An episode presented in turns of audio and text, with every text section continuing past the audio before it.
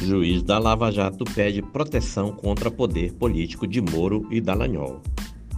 O juiz Eduardo Apio, titular da 13ª Vara Federal de Curitiba, que é o atual responsável pelos processos originados na Operação Lava Jato, requereu ontem ao Tribunal Regional Federal da Quarta Região a adoção de medidas de segurança contra ameaças que vem sofrendo.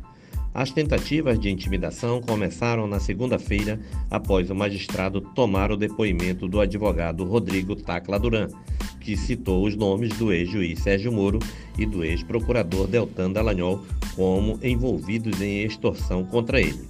Como ambos são parlamentares e têm foro privilegiado, APIO enviou o caso ao Supremo Tribunal Federal.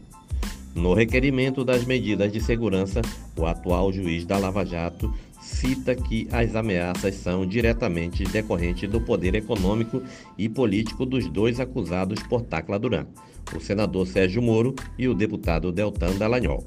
A APIO cita também intimidações por conta de sessão que envolve integrante de facção criminosa. Essa mesma motivação, poderio político e econômico dos envolvidos, fez com que o juiz da 13ª Vara de Curitiba encaminhasse Tacla Duran ao programa federal das testemunhas protegidas, assim que ele entregou à justiça fotos e gravações que confirmariam suas acusações.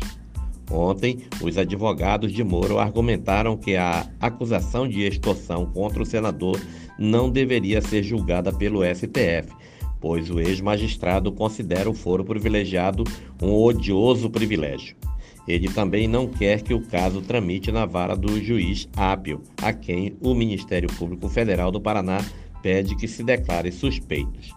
Segundo o MPF, entre outras coisas, o atual juiz da Lava Jato claramente dissemina sua opinião política e ideológica pelas redes sociais, e deslegitima a condução processual realizada por outro magistrado. Em nota encaminhada ao jornal Folha de São Paulo, Apio informou que o pedido da procuradora será apreciado no tempo e modo devidos.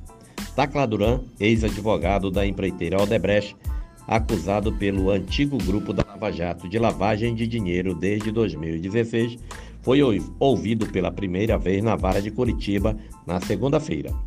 Há quatro anos, em entrevista concedida ao jornalista Jamil Chad, do UOL, em Madrid, onde mora, ele disse que saiu do Brasil em decorrência da Operação Lava Jato. Paguei para não ser preso, acusou. Então, detalhou a suposta extorsão no valor de 5 milhões de dólares, que começou quando seu nome veio à tona na investigação. Tacla Duran disse ter pago uma primeira parcela de 612 mil dólares ao advogado Marlos Arnes, mas alega que se recusou a pagar o restante. O advogado foi preso em novembro de 2016 ao chegar em Madrid e liberado após 70 dias de detenção. Procurado na época pela reportagem, Arnes não comentou as acusações.